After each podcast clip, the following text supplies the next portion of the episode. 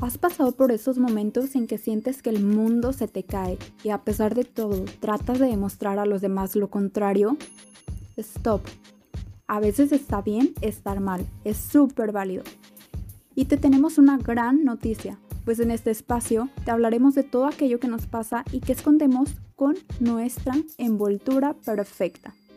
No somos expertas en los temas, pero te vamos a compartir historias desde el fondo de nuestro corazón y además te daremos algunos tips de todo tipo que probablemente te harán sentir muchísimo mejor en esos días color gris. Bienvenidos, esto es Envoltura Perfecta. Sabemos que el exterior importa, pero el interior importa mucho más.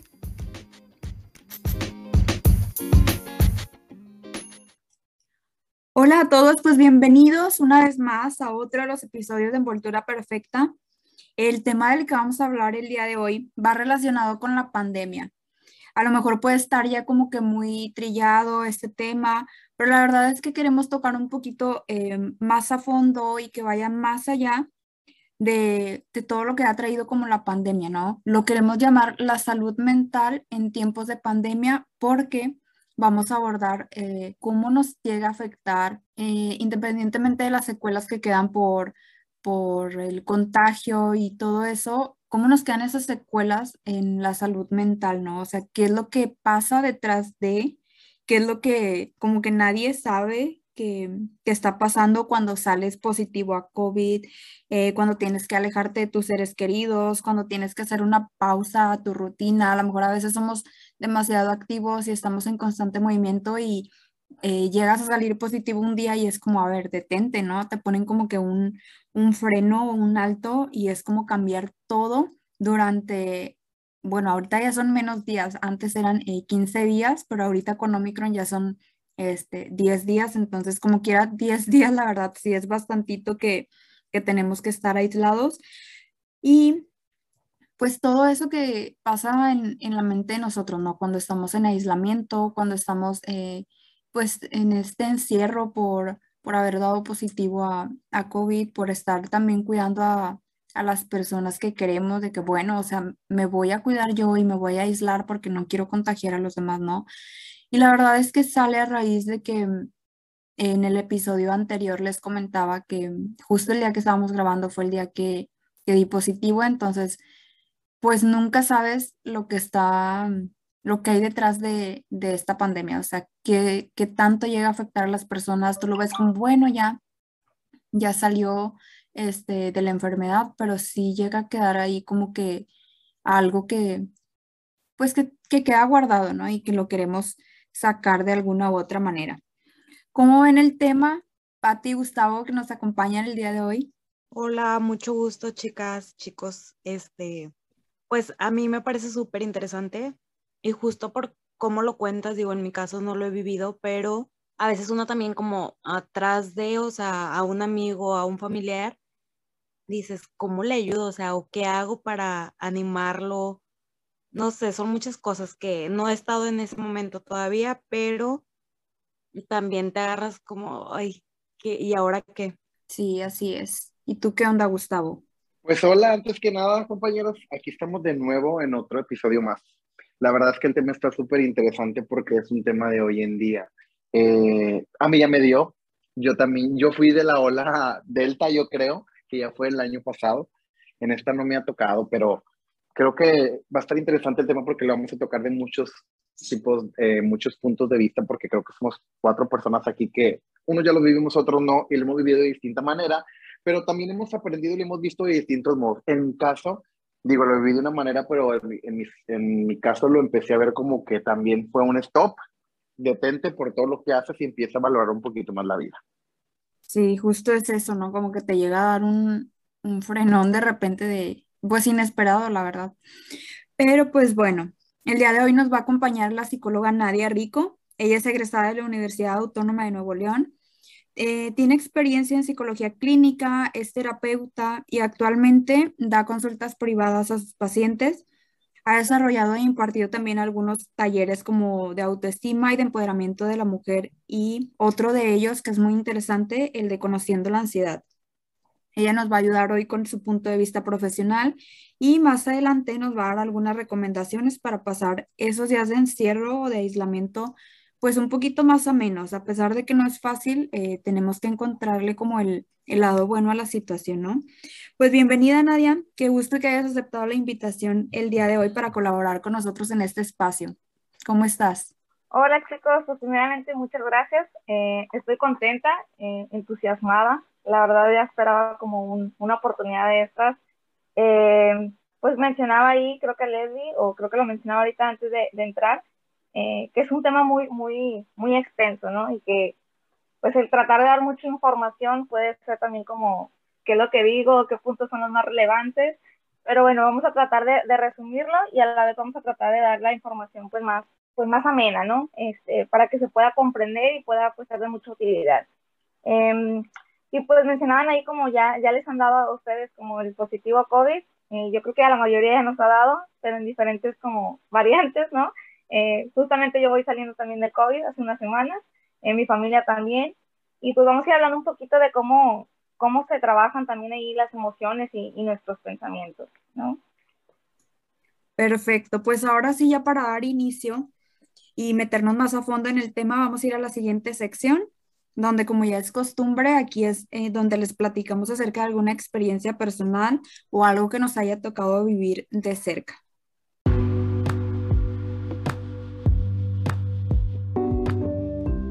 A mí también me pasó. Oigan, pues sí, como les comentaba en el episodio anterior, este, ese día que estábamos grabando a mí me, me dieron el resultado de que era positivo a, COVID. Es, la verdad sí fue inesperado porque eh, lejos de, de todo y, y, de cosas que hacemos en nuestra vida cotidiana, pues procuramos cuidarnos mucho, ¿no? Entonces, pues un día así de la nada empecé como, ay, este, me caló un poquito la garganta, pero también como que tu cerebro no quiere hacerse la idea de puede ser esto, ¿no? Entonces, pues ya, o sea, lo que pasó normal, este fue el dolor de garganta, pero lo que ya detonó como que el miedo, la tensión, fue que mi mamá, este, el día que yo empecé así, me llama más tarde y me dice que se está sintiendo súper mal, que tiene prácticamente todos los síntomas de, de Omicron, ¿no? Entonces, pues fue como, ve hacerte una prueba y, pues a ver qué te dice, ¿no? Ya cuando le dan el resultado positivo a mi mamá, ahí ya me empieza a entrar el miedo, o sea, desde antes de que nosotros eh, sepamos que estamos contagiados, creo que ya nos empieza a dar como este miedo, ¿no? De que, o sea, ¿qué va a pasar? Entonces, pues es una incertidumbre horrible. Al día siguiente, pues ya se fueron presentando otros síntomas conmigo y ya fue como, a ver, voy a consultar, pues ya, o sea, lo que te dice la doctora, ¿no? Y que lo recomendable es que te hagas la prueba. Me hice la prueba este, dos días después. Este, el resultado me lo dieron hasta el, me la hice un miércoles y me lo dieron el jueves, entonces la verdad sí fue muy rápido, pero el ver ese este, resultado positivo, si te quedas así como congelado un momento y a ver qué va a pasar, o sea, tienes que empezar a, aislarte. Para esto, la verdad, ya había eh, tomado la precaución de, en el caso de, de, mi esposo, o sea, aislarme, no estar como conviviendo con él desde el, el lunes o martes, que fue cuando ya empezaron más los, eh, los otros síntomas. Y fue como, a ver, ya, o sea, no, no vamos a estar en el mismo cuarto, pues como quiera, eh, quieres cuidarte, pero no te quieres hacer a la idea de que, de que sí te contagiaste, ¿no? Pero ya, o sea, a partir de, de que te dan el resultado positivo, creo que sí empieza a cambiar muchísimo todo, como les decía ahorita, o sea, el miedo te viene desde antes, desde que te sientes como una persona sospechosa de contagio, pero ya estar en el aislamiento, la verdad para mí sí fue súper difícil porque pues es muy complicado el hecho de, de estar a lo mejor cuidándonos y estar encerrados en nuestras casas, ¿no? A que cambie de un día para otro y, o sea, es igual, no vas a salir de tu casa, pero vas a estar, nada más en cuatro paredes. Eh, vas a trabajar desde ahí, vas a comer desde ahí, vas a, todo lo vas a hacer desde ahí. Sí fue muy, muy estresante, este, o sea, eran días de miedo, A mí me daba miedo que al día siguiente, eh, pues miembros de mi familia empezaran con síntomas, porque, por ejemplo, en mi caso, pues mis abuelitos son las personas más vulnerables ahorita, entonces yo sí decía, ¿qué va a pasar? O sea, al día siguiente, es si me levanto y alguien dice que, que le duele la cabeza o que tiene eh, dolor de garganta o cosas así, ¿no? Entonces es estar con el miedo de no saber quién va a salir ahora contagiado, eh, estar obviamente encerrada pensando cosas, eh, pues de que no, no sabes qué va a pasar contigo, ¿no? Igual aunque no seamos parte de un grupo vulnerable, sí te da el miedo de, o sea, ¿qué pasa si en algún dado momento empiezo a tener dificultad para respirar? Todo ese tipo de cosas que, que empiezan a pasar por tu mente, creo que te van como como consumiendo y sí te dan para abajo horrible. Y otra de las cosas que me pasó también muy, muy feas y muy tristes, yo estoy muy acostumbrada a pasar el tiempo con mi perrito, con mi perrijo le digo, pero eh, a él también lo, lo, tuvimos que separarnos, o sea, él se quedó con mi esposo y ellos sí estaban como que en la casa y, y todo eso, pero no podía tener contacto con él. La verdad no estamos como muy enterados de que si ellos puedan ser portadores de, del virus eh, o algo así, ¿no? Pero por precaución, como el perrito anda dentro de la casa y todo el mundo lo agarra y todo el mundo lo carga, este, pues yo tampoco tuve contacto con él. Entonces fue, yo me encierro en el cuarto y el perrito ya no entra al cuarto y yo ya no lo voy a cargar y nada. Entonces, el hecho de que estuviera llorando detrás de la puerta, de que estuviera ladrando, eran cosas que, ay, no, la verdad a mí me partían el corazón porque decía, probablemente ni siquiera sabe lo que está pasando, no entiende, pero sabe que, que estoy aquí encerrada. Y lo que más tristeza me daba era que tiene todos sus juguetitos, ¿no? Entonces, este, subía y me dejaba un juguetito en la puerta. Y cuando yo abría la puerta y salía al baño o algo así, pues yo me agarraba y lloré, lloré, lloré, porque decía, ¿cómo te viene a cambiar esto la vida? ¿Cómo haces una pausa en todas tus actividades? Y a veces cosas que, que das como, como por hecho que ya las tienes y que a veces lo, pues sí, lo pasas desapercibido, te, pues salen a la luz, ¿no? O sea, por ejemplo, ves normal el, el jugar con el perro y aventarle el juguete y que lo traiga pero en el momento en que no lo puedes hacer, en el momento en el que no puedes estar comiendo con las personas que quieres, que tienes que estar sola, sí, la verdad sí son cosas que, te llegan a afectar mucho. Y no sé, o sea, sí, llega a afectarte en, cierto, cierto modo que, que también te llegas a sentir como olvidada. Realmente siempre estuvieron al pendiente de, mí, me subían la comida, me traían el agua, me traían eh, galletas, cosas así, ¿no? Me estaban hablando, por ejemplo, mi mamá me hace videollamadas y todo. Con mi esposo también hacía las videollamadas, a pesar de que estábamos en la misma casa, pero pues yo encerrada en el cuarto. Pero sí te llegas a sentir como alejada, olvidada, no sé cómo ¿cómo decirlo? Que es muy feo, o sea, cuando llegas, llegas a sentir eso es muy, muy triste, o sea, es una tristeza y también es un momento en el que te das cuenta de, de quiénes son las personas que están contigo, quiénes son las personas que, que dicen, no manches, o sea, pensaba como, eh, tenía una idea y a lo mejor estaba errónea, pero pues son cosas que la verdad salen sobrando, ¿no? Entonces, pues sí, la verdad para mí sí fue muy triste, me daba mucha desesperación estar encerrada. Les digo, a pesar de que sí, sí trato de cuidarme y no andar como mucho en la calle, pero me daba mucha desesperación y era estar llorando constantemente, que digo, al final de cuentas, eh, siempre, siempre lo vemos así como, pues el llorar no tiene nada de malo, al contrario, es como darle una una limpieza al, corazón con esas lágrimas, pero para mí sí fue muy difícil y muy complicado el estar de, ese lado y sentir como pues toda esa tristeza, o sea, que no puedes hacer ninguna actividad porque no puedes salir del cuarto, que tienes que estar aislada. O sea, en, en la parte, por ejemplo, del ejercicio era no hacer ejercicio porque, pues no sé si a lo mejor te va a perjudicar el estarte acelerando o algo así. Y pues esa fue mi historia, muy desesperada y muy estresada y, y muy triste que, que me sentía. Es que como dicen, eh, hay un, un dicho que dicen los abuelos, lo, como tú lo quieras ver, que en realidad dice, un escarmiento en cabeza ajena. Es cierto que todo el mundo tiene miedo. Es cierto que desde que la situación empezamos con la enfermedad, todos, sí, tengo miedo y me cuido, sí, tengo miedo y me cuido. Y no es cierto, hay momentos en los que no nos cuidamos. Cuando llega el verdadero miedo, a mi punto de vista, hasta ya que lo tienes en realidad. Sí, que tu mismo miedo hace que lo niegues. Es decir, a mí me pasó lo mismo. Me pasé unas ciertas situaciones antes de que me diera COVID, antes de que me llegara la enfermedad pasé un pequeño accidente físico y después tuve una enfermedad este, que era fuera de COVID porque me hice las pruebas necesarias para descartarlo y después saliendo de la enfermedad prácticamente entré COVID. O sea, se me vino todo encima, ¿no? ¿Cómo lo tomé? Fíjate que en ese momento es cuando en realidad me entró el miedo, cuando en realidad me vi la prueba y me dicen, ¿eres positivo? En ese momento yo lo negué y lo volví a ver, dije, no es cierto, yo enfermarme, claro que no. O sea, nunca me he enfermado en mi vida, no me he soy de las personas que se enferman una vez al año.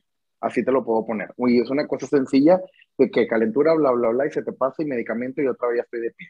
Y siempre tengo actividades los fines de semana de trabajo, en los shows, entre semana en la oficina, en las noches que actividades con amigos. Entonces siempre estaba acostumbrado a esas cosas. Y cuando me pasó eso fue así como que, ¿qué onda, no? Estaba todo estanteado porque dije, ya no voy a hacer esto, ya no voy a hacer lo otro, ya no voy a darme a mis papás. Yo vivo solo, entonces fue algo complicado después, días después, porque me da a mí y a los, entonces me llevaban comida. Bueno, me dicen que es positivo, al siguiente, yo lo seguí negando y empecé, pero en ese momento empecé a pensar, ¿cómo lo voy a hacer con esto? Y ahora, ¿cómo hacer con la oficina? Y tengo pendiente esto y pendiente aquello y no lo puedo hacer desde mi casa, etc, etc.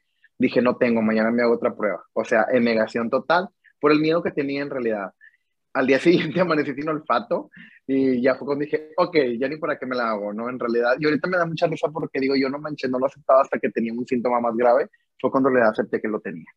¿Sí? ¿Por qué? Porque, no, porque yo creo que durante, cuando empezó me cuidaba mucho, después bajé como la guardia y dije que ya pasó un año, no creo que me vaya a tocar, pues sí me tocó. Te toca el momento que menos piensas porque creo yo que así nos tocaba, ¿no? Ya sería tocar otros temas de pensamientos de cada quien. La vi un poquito difícil algunos días, la verdad es que no todos me siento afortunado de no haberme complicado tanto y no me sentía tan en riesgo porque yo no tenía mi familia cerca, porque no vivo, no vivo con ellos, yo vivo aparte, o sea, yo vivo solo. al principio qué padre que me iban y me dejaban comida, pero a los tres días empezaron a salir. En mi familia, sí, núcleo familiar en total somos 12, nos enfermamos ocho al mismo tiempo, o sea, ocho. Entonces fui yo y la otra hermana, y yo no fui el que los contagié porque yo no los había visto en, dos, en una semana y media porque había estado enfermo de otras cosas. Entonces se contagió otro y luego de ahí otro y otro y otro, entonces ya no tenía quien me llevara la comida. Ya no, ya nada más me surtieron y sí, digo, hay amigos en realidad que se acercan y que te ofrecen su ayuda, pero también en estos momentos yo lo, yo lo siento y yo lo veo de una manera en la que quien esté o quien no esté, es, es válido porque hay gente que tiene miedo y no se quiere acercar. Hay gente que en realidad sí tiene mucho miedo a que le pase porque tiene otras complicaciones y yo lo comprendo totalmente. Sí me explico por qué me pasó, porque también lo viví. Fue algo complicado de salud tres días, gracias a Dios. Nada fuera, creo que yo que nada fue lo normal. Y digo fuera de lo normal porque me siento agradecido por no haber tocado el hospital. ¿Sí? No se me complicó tanto.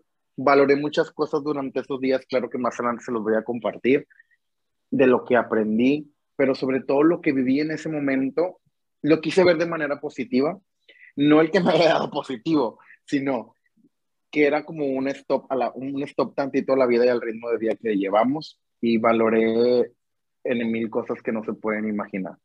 Me dolía mucho no ver a mi mamá, era de las cosas que más me dolía, eh, porque pues es, es difícil y no es lo mismo en una llamada, ¿no? Entonces, yo creo que, que fue la parte más difícil fue el aceptarlo. El vivirlo, gracias a Dios, no tanto, pero sí, sí aprendí muchas cosas. Aprendí a valorar la vida, aprendí a valorar a la gente que te rodea, pero sobre todo a mí mismo. Aprendí mucho sobre mí mismo en esos días porque fue una cosa que dices tú, nunca te enfermas o tienes ese, no privilegio, mm, quiero llamarlo como te cuidas siempre y el día que caes puedes irte, ¿no? Entonces yo creo que, que las cosas que más aprendí o las cosas que más sufrí fue un poquito la soledad, pero fue aprender mucho sobre mí mismo. Entonces yo creo que es algo difícil y la verdad es que en esos, me tocó estar guardado nada más siete días, de los 14 a mí, todavía no daban la, la regla ahora con, como con Omicron, y yo todavía no estaba vacunado en aquel entonces, entonces me dieron, no sé, a lo mejor anduve como siete días con el bicho por todas partes y otros siete estuve guardado. Durante esos siete días literalmente nunca pisé un pie fuera de la casa. Gracias tenía por toda la casa para mí, pero no lo, entonces cuando salí en realidad fue una cosa, haz de cuenta que me sentía como niño en feria, porque en realidad era, wow, voy a manejar y andaba en la calle y me sentía hasta raro y decía yo, qué bonito, o sea, que estoy bien, ¿no? creo que es de las cosas que más adelante vamos a tocar de todo lo que aprendimos. Pero así fue mi experiencia, la verdad me siento agradecido, no, no me fue tan mal, pero pues de esto se aprende y yo creo que esta es, es nuestra nueva vida. Así es, amigo. ¿Tú qué onda, Pati? A ti no te ha dado, ¿verdad? No te has contagiado ni nada. No, pues a mí no me ha dado, que yo sepa, ¿verdad? Pues sal ahorita y ahorita te lo conté para que los cuentes cómo te fue. Ay, no, amiga, no. No lo hagas. Pues yo solo puedo decir, pues igual como ustedes, ¿no? El primer año sí me, me cuidé un chorro, así que literal no salía más que ir al súper. Este, no dejábamos que mis papás salieran y así. O sea, mi papá pues sí, porque tenía que surtir cosas de negocio, pero nada más eso salía pero mi mamá evitábamos que fuera al súper a hacer, este, a cualquier cosa. Todo era, o te lleva mi papá si es muy urgente, cosas así. Pasa ese año y siento que sí me relajé un chorral, porque empecé a salir otra vez, este, y, y sentí, me sentí un poco con menos miedo porque ya, ya estábamos, ya mis papás estaban vacunados y, y no sé, uno siempre piensa, pues por ellos, ¿no? yo sí vivo con mis papás, entonces siento que sí me relajé un poquito, que yo sé que la vacuna no, no hace milagros tampoco, pero, pero me relajé y empecé a salir otra vez. Te digo, hasta ahorita no me he enfermado y también yo soy de las que me enfermo este, en, a fuerza en estos tiempos, o sea, de gripa. Y pues no, no me he enfermado, gracias a Dios. Pero escuchándolos, pues, ay, me da bastante miedo y ahora sí. ¿eh?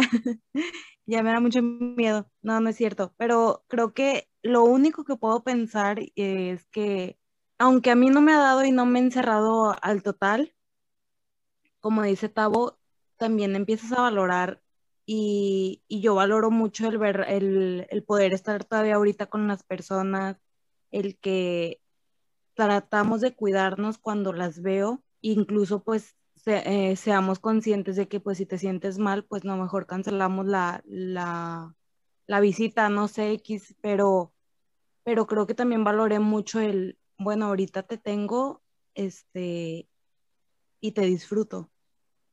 No sé el día de mañana, ¿verdad?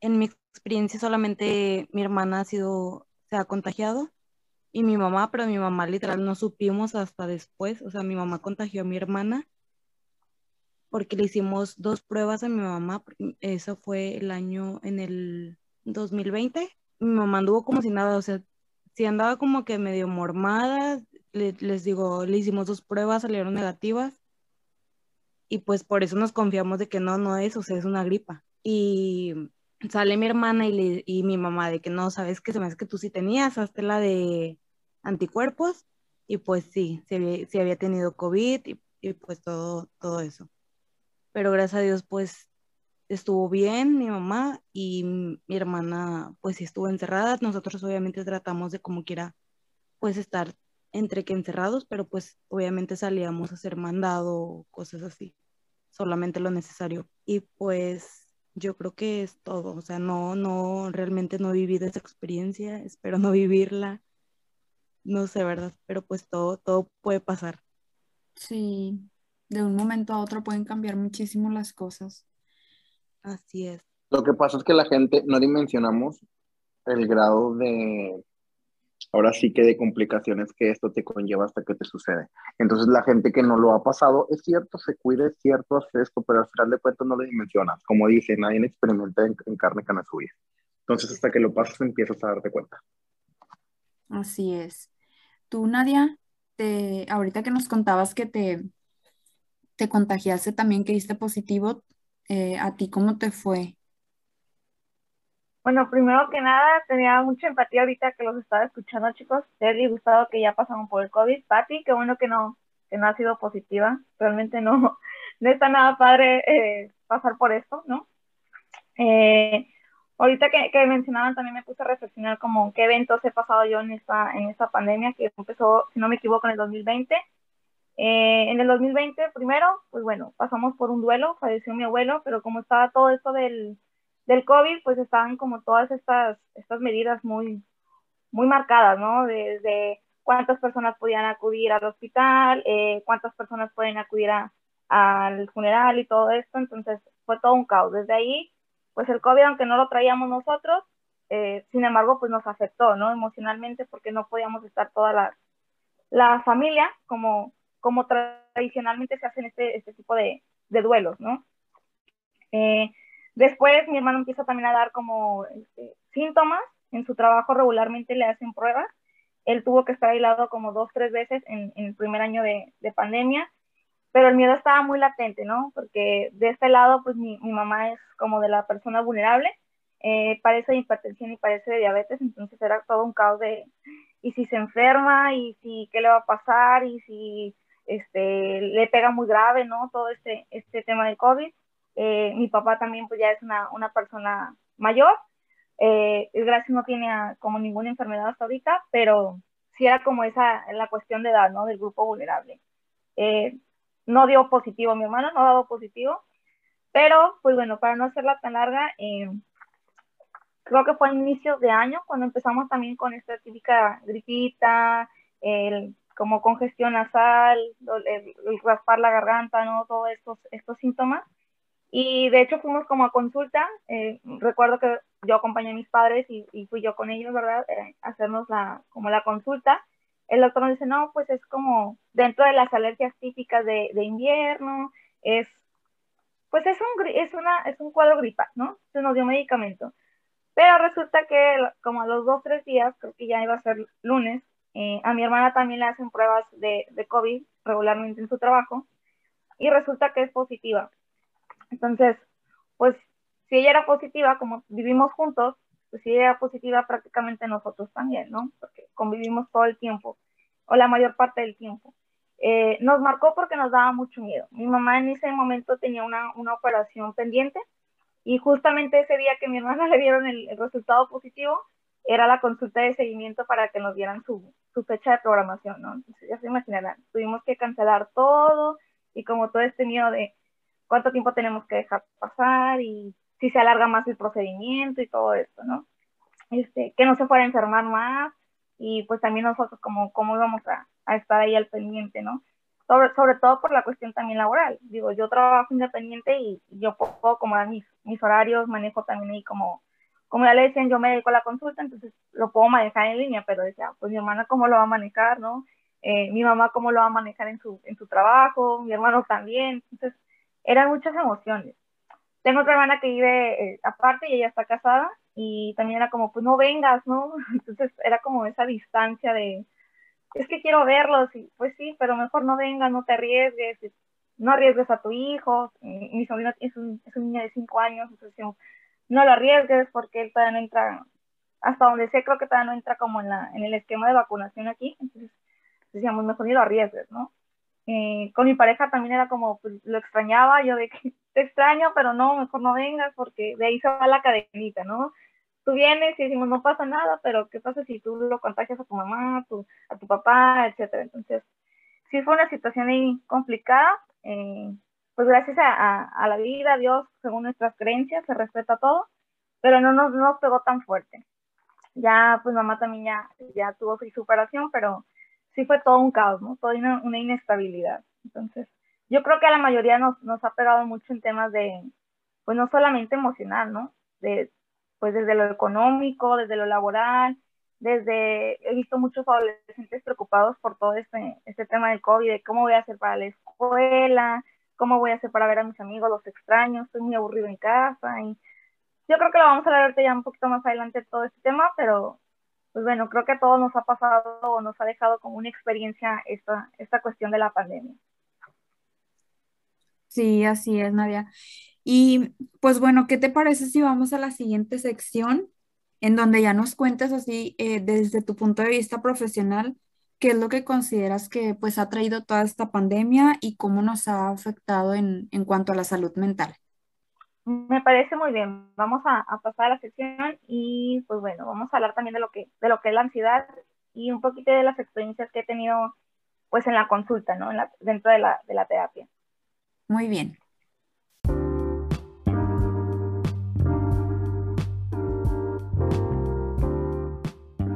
La voz de los expertos. Pues ahora sí, Nadia, como decíamos, vamos a pasar a las preguntas para que nos puedas apoyar con tu, pues desde el punto de vista psicológico, ¿no? Em, ¿Qué impacto consideras que tiene este encierro? O sea, todo el, por ejemplo, el aislamiento que vivimos por COVID o cómo llega a afectarnos en la salud mental todo, toda esta situación.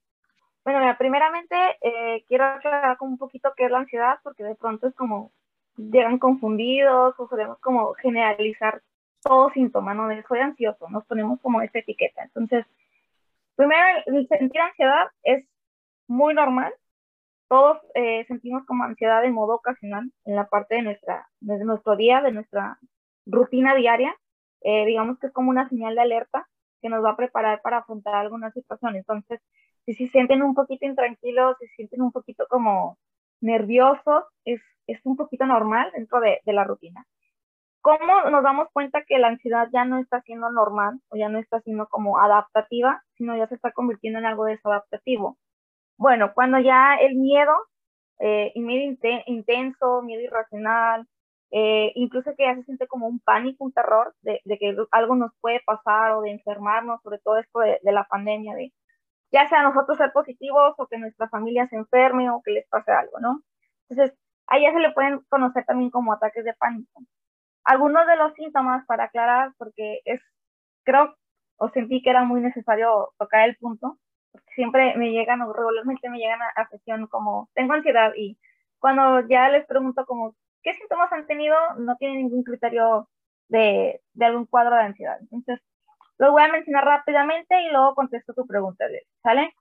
Entonces, algunos de los síntomas eh, que podemos llegar a experimentar en la ansiedad es sensación de nerviosismo, agitación o tensión, taquicardia, eh, sentir peligro inminente o como sentir que, se avecina como una catástrofe, eh, respiración acelerada, así como hiperventilar, sudoraciones, eh, temblores, sentir que como esa sensación de debilidad o de fatiga, de cansancio, problemas para concentrarnos o para tomar decisiones, problemas para conciliar el sueño, ya sea nuestro sueño se ve interrumpido también, algunas personas lo conocen como insomnio, eh, vaya como despertar en intervalos también durante la noche, o poder no, incluso como pasar toda la noche, como dicen en vela, no, no poder dormir.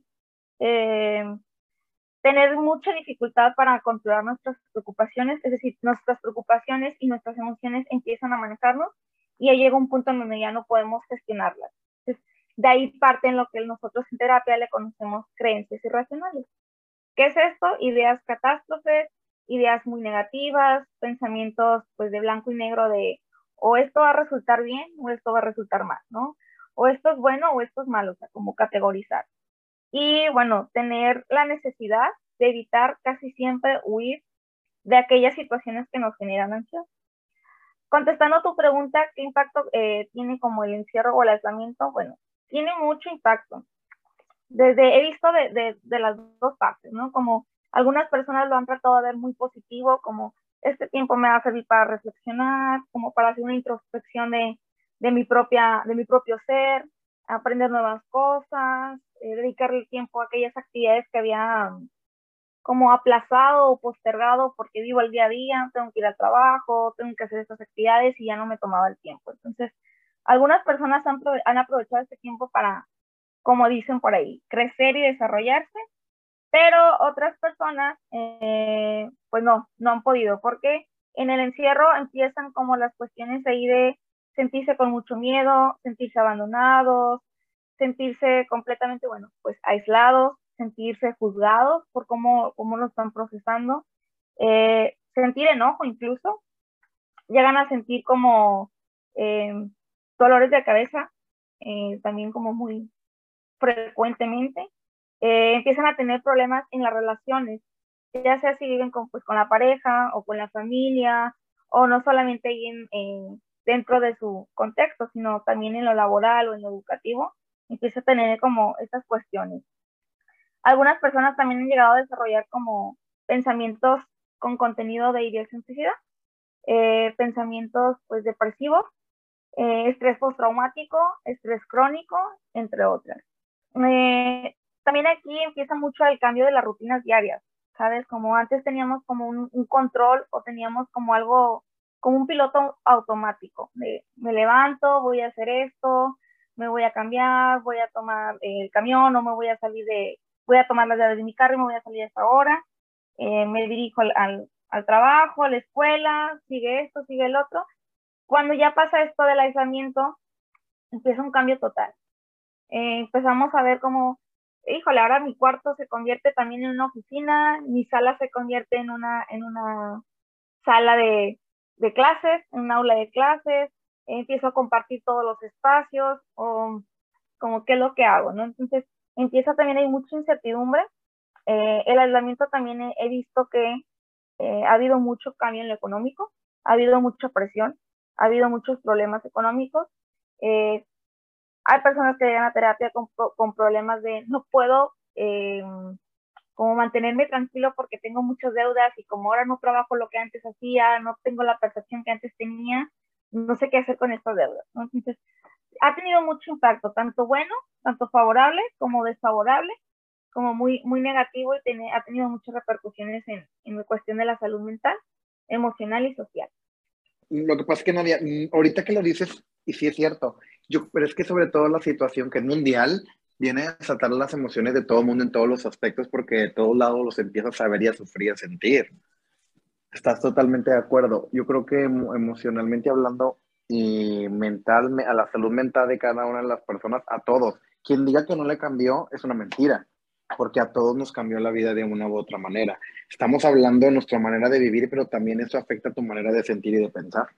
Claro, estoy completamente de acuerdo con lo, con lo que menciona Gustavo. Hay algo que también me faltó mencionar ahí en la pregunta que, que me, me realizó ahorita, eh, el, el, problema también que ha venido en, cuanto al aislamiento es que tanto hay personas que se han vuelto mucho más empáticas porque lo están viviendo en experiencia propia o porque lo han visto con sus familiares, con sus amigos y dicen, wow, no, no sabía qué, qué tanto podía pegar esta cuestión del COVID, pero también he visto personas que les ha afectado desde la otra manera, ¿no? De, pues, ya me da igual, esto no existe, esto no es cierto, ya me tiene agotado, eh, mira, que le hagan como quiera.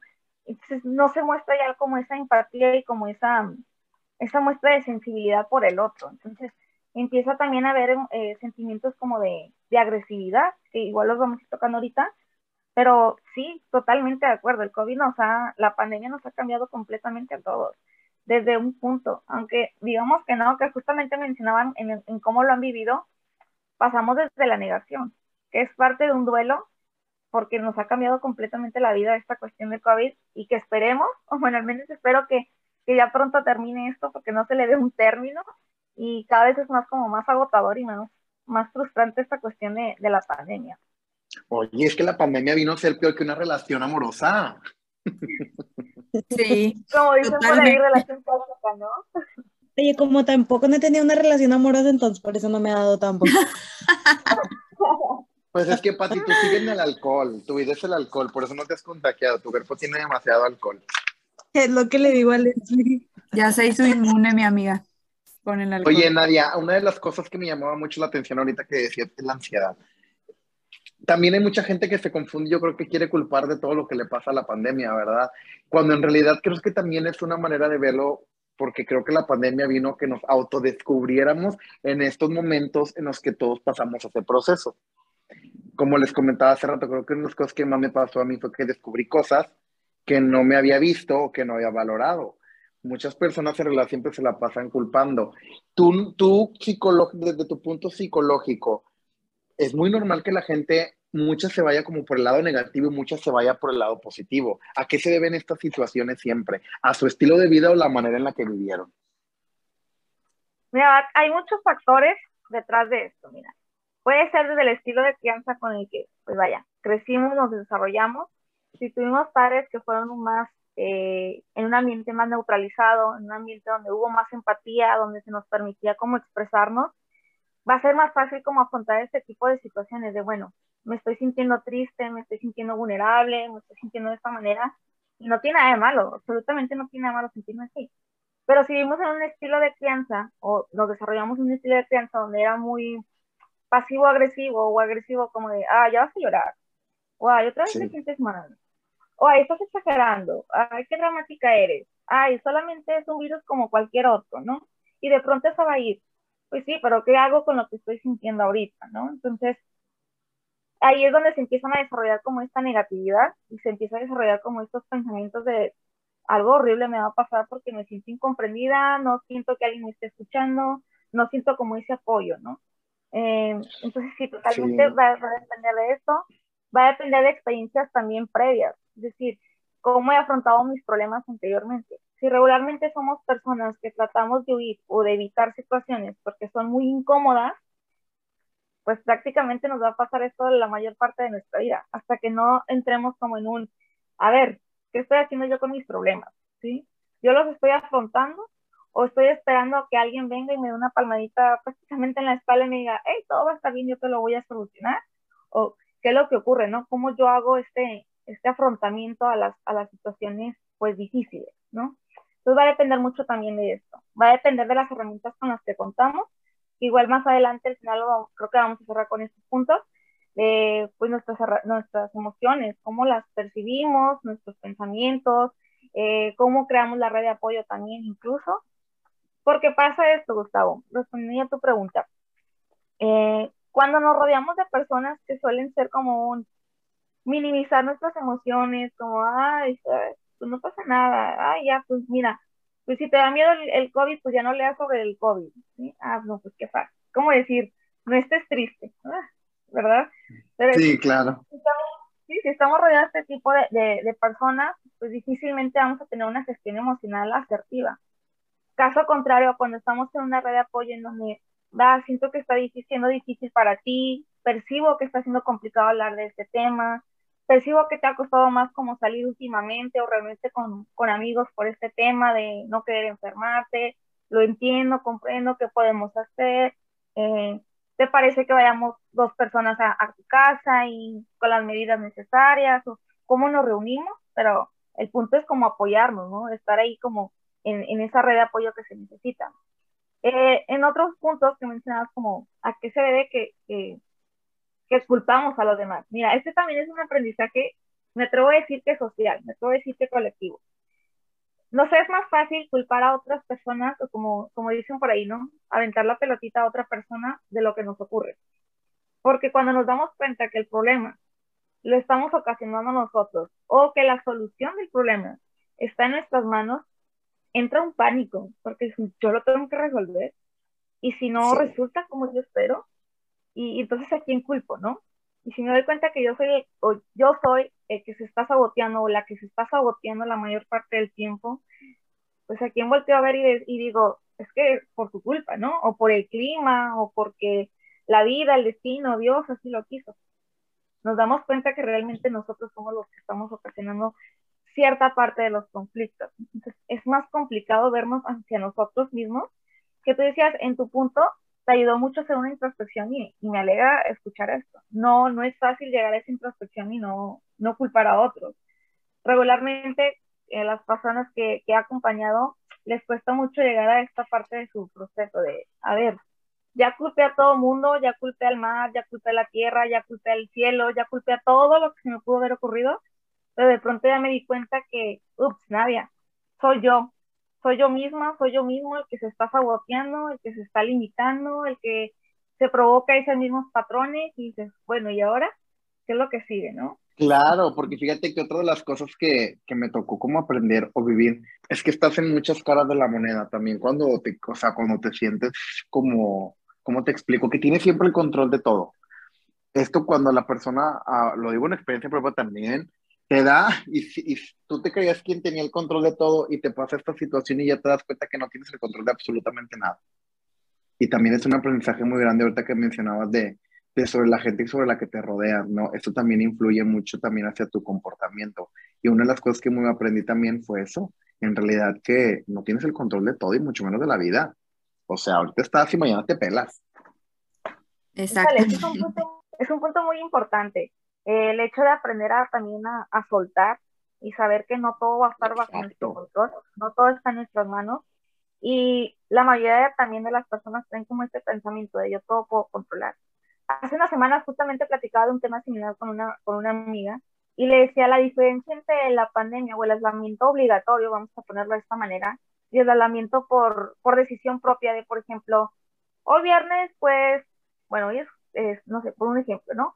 Hoy es viernes y tenía planeado salir con mis amigos, pero de pronto me siento muy cansada, ¿sabes qué?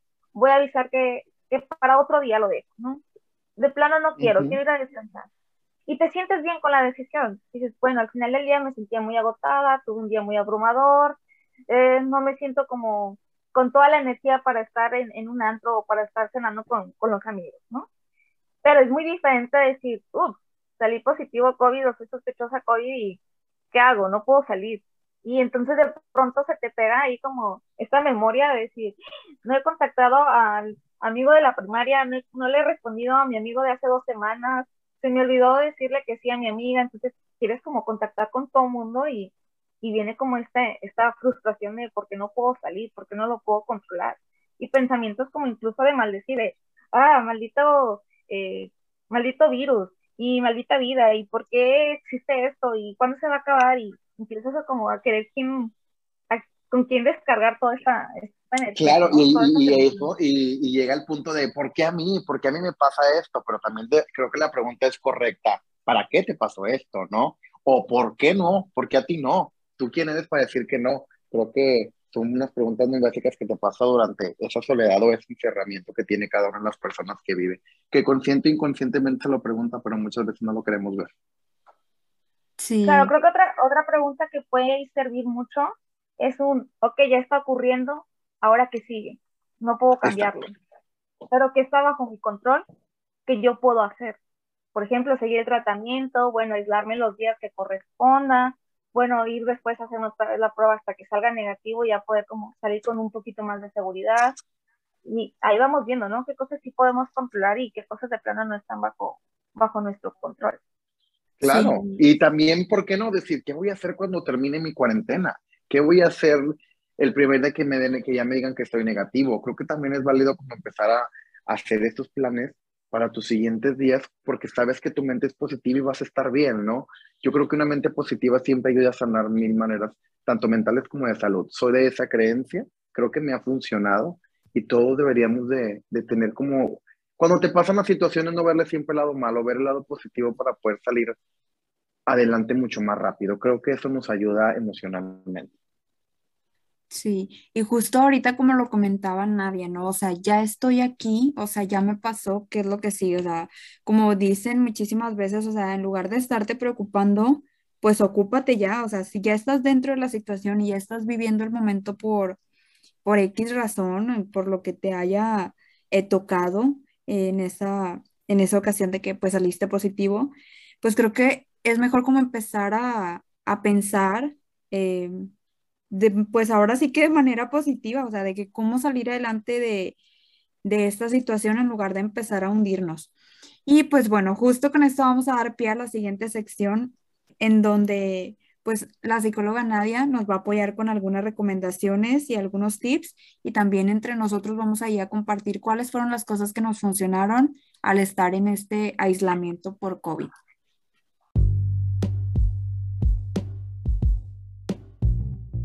Lo que nos ha funcionado.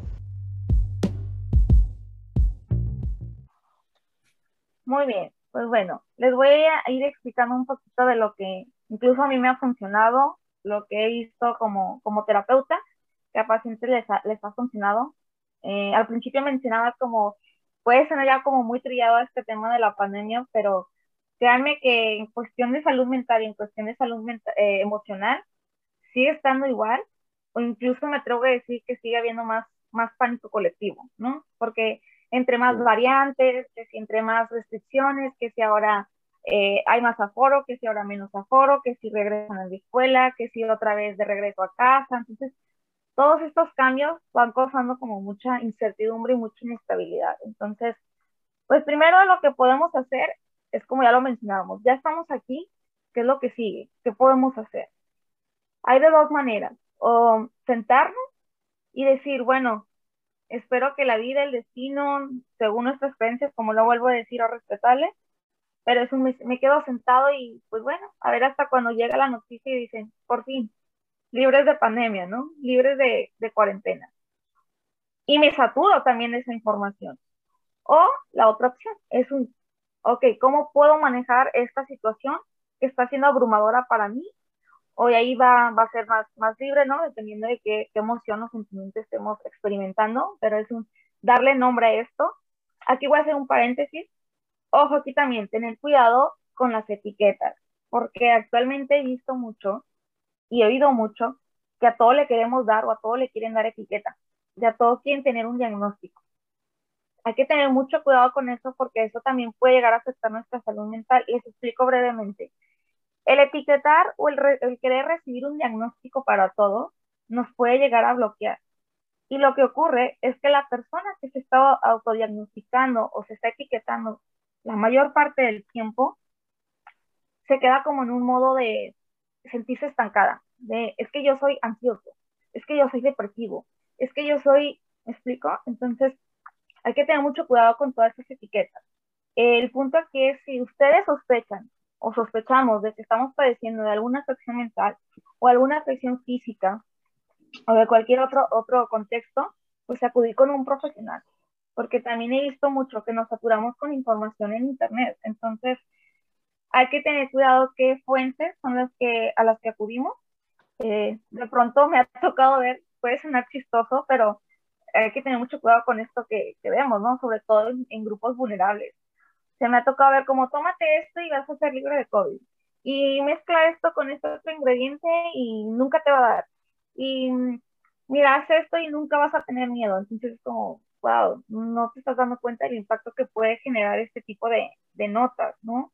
O como decir, eh, han fallecido tantas personas aún y teniendo las tres, eh, los tres refuerzos de, de la vacuna bueno, ¿y qué pasa con las que tienen las tres, los tres refuerzos y sienten un pánico impresionante? El leer este tipo de noticias, pues, que incluso pueden llegar a ser muy falsas, alteran todo, todo lo que es la psique de la persona. Entonces, primero mantenernos eh, enfocados en qué tipo de fuentes son los que nos vamos a, a, estar alimentando de esta información. En cuanto a la información, también poner un lapso, como un determinado tiempo. Eso nos va a ayudar mucho a cuidar nuestra salud mental y emocional si todo el día nos estamos saturando de noticias y todo el día estamos leyendo de este tema, va a llegar un momento donde nuestro cerebro va a colapsar. Entonces, es importante que si tú decides por la mañana ver las noticias o estar al tanto de las actualizaciones, está muy bien. Si tú decides que por la tarde, también está muy bien. El punto es que no te satures de, de esa información.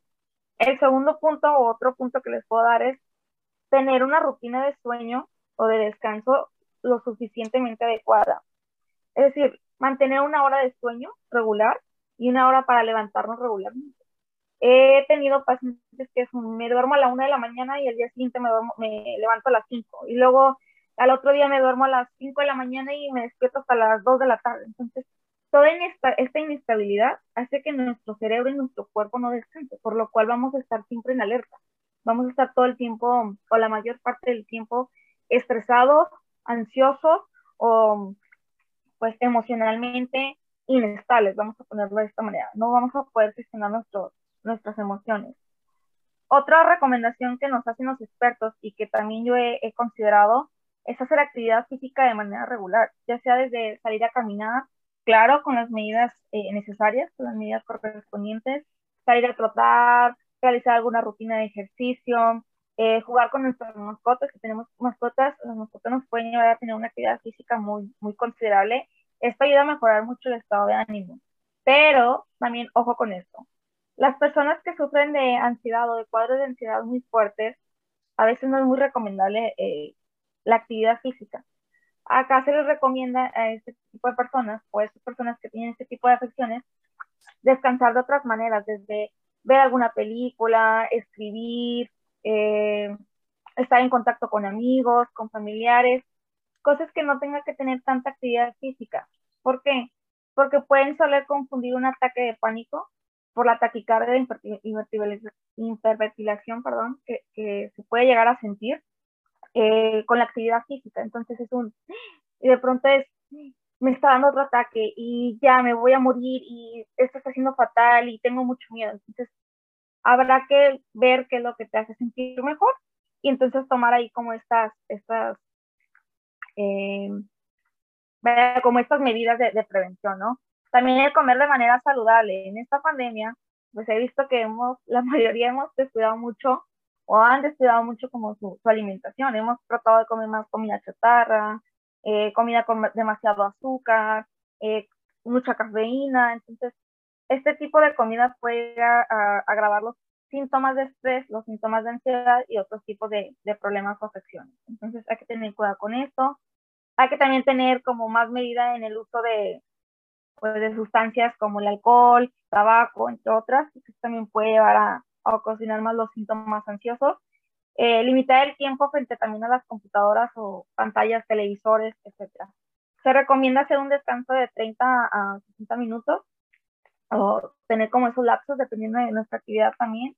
Digo, es muy difícil a lo mejor si nos dedicamos a la administración o a la terapia o ese tipo de, de actividades y tienes que estar frente a la pantalla, pues es difícil desconectarte una hora, pero sí tratar de tener como unos breaks de 5 o 10 minutos, relajarnos, estirarnos, tomar agua, eh, hacer otro tipo de actividad, pero lo importante es como descansar hasta el nivel sensorial, visual, porque puede llegar a ser muy agotador. Y pues cuidar mucho nuestra mente. Aquí mencionaba mucho como el, el tener el pensamiento positivo. Eh, vamos a manejarlo de manera más asertiva. Habrá personas que pueden sonarse como un, es que yo no puedo ser positiva. Bueno, trate de ser más asertiva. Vamos, vamos a reestructurar nuestro pensamiento. Y como les mencionaba ahorita también, eh, validar nuestras emociones. A ver, ¿cómo me estoy sintiendo ahorita? ¿Me estoy sintiendo triste? Bueno, preguntarnos, ¿por qué? ¿Me estoy sintiendo enojado? Bueno, ¿por qué? Bueno, porque estoy siendo sospechoso COVID y me, voy a limitar a ir a mi graduación. O ya no pude salir con esa persona que me gustaba y habíamos quedado. O era el cumple de la abuela y quería ir y ahora no puedo ir. Entonces, validar todo lo que estamos sintiendo y aquí es recomendable crear esa red de apoyo. ¿A quién se lo puedo contar? ¿No? Como bien dicen ahí, cuéntaselo a quien más confianza le tenga. Entonces, ¿a quién se lo puedo contar? ¿Quién no me va a juzgar? ¿Quién me va a comprender? ¿Quién me va a dar esa empatía que necesito en su momento? Para yo poder como hacer este, hay unos pacientes que dicen como este vómito emocional. Entonces, bueno, vamos a hacer este vómito emocional, vamos a compartir lo que estamos sintiendo y cuidar este, de nuestras emociones diariamente, no solamente cuando nos sentimos mal, que es regularmente cuando pedimos ayuda, cuando ya estamos al borde de las lágrimas, de querer tirar cosas, de decir, ay, ¿por qué me está pasando esto? No, desde el primer síntoma, desde la primera sensación que estamos sintiéndonos vulnerables, sería adecuado buscar como esta red de apoyo o bien escribir lo que estamos sintiendo. Hay muchos pacientes y muchas personas que les ha ayudado mucho el llevar un diario emocional, porque al momento de escribir y al momento de ir reflexionando lo que tú vas escribiendo, vas teniendo como esta estabilidad y como esta tranquilidad, vas teniendo mayor gestión emocional. Y aquí hay algo que también voy a hacer un paréntesis. Recordar a todos, a todos en general, que no existen emociones negativas ni positivas. Todas son emociones y todas nos van a dejar una información, por algo están ahí. El punto es darle la oportunidad a esas emociones aunque se estén sintiendo muy desagradables y aunque a manera fisiológica nuestro cuerpo está hablando. Híjole, me está doliendo la cabeza, me está doliendo el estómago, de pronto tengo náuseas, de pronto es, quiero llorar inmensamente, entonces es validarlo y decir, bueno, reconocerlo y por qué está ahí. Y una vez que ya rescatemos esa información, vamos a tener mayor gestión emocional. No sé si hasta aquí tengan alguna duda, chicos. No, yo creo que está súper interesante todo lo que nos comentas, Nadia. La verdad, ya nos diste demasiadas recomendaciones que son súper buenas. Y fíjate que complementando algo lo que tú comentabas ahorita, este, dentro de, lo que a mí me, me ayudó también, y, lo quiero mencionar así, es el haber estado en terapia, ¿no? El que em, lleves eh, terapia con tu psicólogo, que te vaya ayudando en cómo, cómo manejar las emociones, te ayuda muchísimo para en estos casos eh, que te llega a pasar algo así, pues lo manejas un poquito mejor, ¿no? O sea, sí había días en los que lloraba, sí había días en los que me sentía triste, pero no pasa de ahí, o sea, puedes controlar la emoción, puedes tener como el manejo de tus emociones y creo que, que te ayuda muchísimo. El estar, como decías, en contacto, en, en constante comunicación con, con, las personas que quieres, ya sea por videollamada o por algún medio, creo que, que, fue una de las cosas que también a mí me ayudó muchísimo. No sé, a ti, Gustavo, ¿qué, te, qué fue lo que te ayudó en tu encierro a sentirte mejor? Descansar. Sí. La verdad es que una de las cosas que me ayudó fue descansar. Digo, hablando de la salud, que padecía de la salud y hablando también de la salud este, mental, me dediqué como mucho a leer a informarme del tema más de, o sea, pero informarme del tema de fuentes ahora sí que verídicas, no de toda la paja que todo el mundo escuchamos, porque creo que una de las responsabilidades más que tenemos ahorita es pasar, es cuidarnos. Y segundo, eh, estar bien informados para informar a la gente que no tiene como o esta accesibilidad a esa información o gente que en realidad no tiene los medios para estarlo viendo, como la gente adulta que no siempre está informándose de las situaciones más que de lo que dice la gente, como mencionaba ahorita Nadia, de la gente que se da remedios y estas cosas, puedes decirle, no, esto no es así, porque esto, ¿sí me explico? Entonces, la, la recomendación más que les puedo dar es cuidarnos y siempre mantenernos informados de lo que está pasando, porque una de las peores enfermedades que hay es la ignorancia de la información que está pasando y, solo, y muchas veces lo hacemos para evitar el ya me cansé de estar escuchando todo lo que dicen el COVID. Es tu realidad y es tu nueva vida y tenemos que aceptarlo y saber vivir con ello. Exactamente. Y fíjate que algo que habías comentado también, Gustavo, eh, anteriormente, era como el detenerte y empezar a agradecer por todo lo que tienes, ¿no? Que a veces, como les decía yo en un principio también, pasas desapercibido, pero ya cuando no tienes las cosas en el momento, empiezas como a agradecer el, tener esas cosas, ¿no? A mí me pasó que, por ejemplo, eh, valoraba muchísimo el poder abrazar a, a mi esposo ya dormidos, o sea, que decía, no manches, o sea, dejas de, de, hacer este tipo de cosas que luego se te va haciendo como rutina, ¿no? De que, bueno, me voy a dormir y listo. Pero cuando ya te empiezas a dormir solo o empiezas como a, a no sé, a no estar cerca de las personas, pues ya es como que te, te pesa un poquito más, ¿no? Pero igual y sí es como una oportunidad para detenernos, agradecer por todo lo que, lo que tenemos y que podemos disfrutar, pues ya, o sea, una vez saliendo de la pandemia, darle el valor este, sentimental a, todo eso que tenemos y pues seguir agradeciendo nuevamente, ¿no? Pues muchísimas gracias, hablando de agradecimiento, Nadia. Gracias, la verdad, por compartirnos estas recomendaciones que la verdad estamos seguros les van a ser de muchísima utilidad a las personas que están pasando por alguna situación similar o que se están viendo afectadas de alguna u otra manera por la pandemia. Yo creo que que son súper importantes y que, que sí les van a ser de mucho apoyo. Igual si ellos no están pasando por la situación, pues algún familiar que, que esté pasando, este, pues se las pueden compartir por ahí, ¿no? Pero bueno, para animarlos un poquito, Patti nos va a ayudar a leer la siguiente frase en la siguiente sección.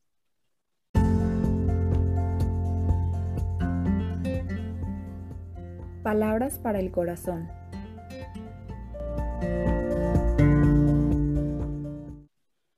Florece donde quiera que estés plantado.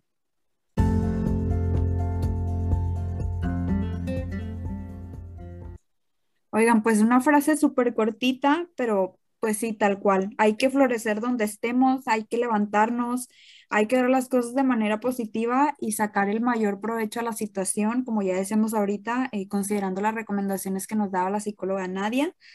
Eh, no quedarnos enfocados en lo negativo, no quedarnos estancados tampoco esperando que algo bueno pase sin que movamos un dedo. Siempre hay que estar en constante movimiento para poder crecer, avanzar y lograr las cosas que nos proponemos. Pues nuevamente, Nadia, muchísimas gracias por habernos acompañado el día de hoy en este episodio, por los consejos que nos das, por el punto de vista psicológico que nos diste con las respuestas, por darte el tiempo para estar aquí con nosotros. La verdad, muchísimas gracias. Si alguien quiere buscarte para alguna consulta privada, para terapia, ¿en dónde te pudieran localizar? Pues bueno, primeramente gracias a ustedes por, por el espacio, por la invitación también, lo disfruté mucho. Eh, pues esta es como una información breve, ya les decía, porque la ansiedad va un tema muy extenso. Eh, antes de mencionar ahí como mis contactos, quiero hacer como esta, esta publicidad a la terapia, ¿no? Eh, pero de forma asertiva, claro. no está nada mal el ir a el acudir con un terapeuta incluso con apoyo también psiquiátrico. Les ahí mencionaba que le ayudó mucho como la terapia. Realmente nos ayuda mucho estar en, en un, en un espacio eh, neutro, en un espacio donde no se nos va a juzgar, en un espacio donde se nos van a brindar herramientas y sobre todo donde podemos expresar sin ningún temor lo que nos está ocurriendo. Entonces, eh, este tema de ansiedad y otros tipos de afecciones mentales no es, porque es lo que escucho regularmente o, en terapia, no es que la persona esté chiflada, no es que la persona quiera llamar la atención, no es que la persona esté dramatizando, no es que, ah, se sacó de la manga este motivo de, de consulta o este motivo por lo que está ocurriendo y pues bueno, para ver qué, es lo que ocasiona con otros, ¿no? O sea, realmente existen estos problemas, realmente hay muchas personas que lo padecen y, pues va más allá de sentir un, miedo o decir, ah, quiero llamar la atención. Entonces, eh, quiero hacer la invitación de que se tome con toda seriedad los temas de salud mental. Yo creo que la mayoría, o si no es que todos hemos pasado por situaciones muy difíciles, entonces si alguien necesita eh, algún apoyo profesional, no duden en tomarlo.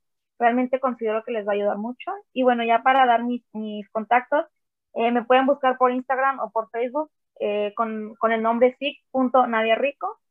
O ya para mensaje más directo, pues mi teléfono lo puedo proporcionar. mi teléfono directo es 8125 9462 49. Entonces, igual ahí me pueden contactar directamente y pues ya para pedir más información acerca de la consulta privada. Pues muchas gracias, Nadia. Igual les vamos a dejar en, el, en la descripción del episodio tus datos para que te puedan contactar en caso de que estén interesados en, iniciar terapia, en estar en contacto contigo para cualquier información, pues ya se los vamos a compartir por ahí y también a través del Instagram. No se olviden seguirnos eh, arroba envoltura perfecta si nos encuentran y de igual manera nos pueden encontrar en Facebook. Ahí también les vamos a dejar los datos de la psicóloga Nadia Rico para que puedan contactarse con ella. Muchísimas gracias por habernos acompañado a todos el día de hoy, por escucharnos. Recuerden eh, seguirnos en Spotify para que puedan escuchar todos los episodios de Envoltura Perfecta. Ya vamos en la tercera temporada y pues andamos con todo. Entonces, ahora sí, Mil gracias a todos y nos vemos en el siguiente episodio. Bye. Gracias. Bye. Bye.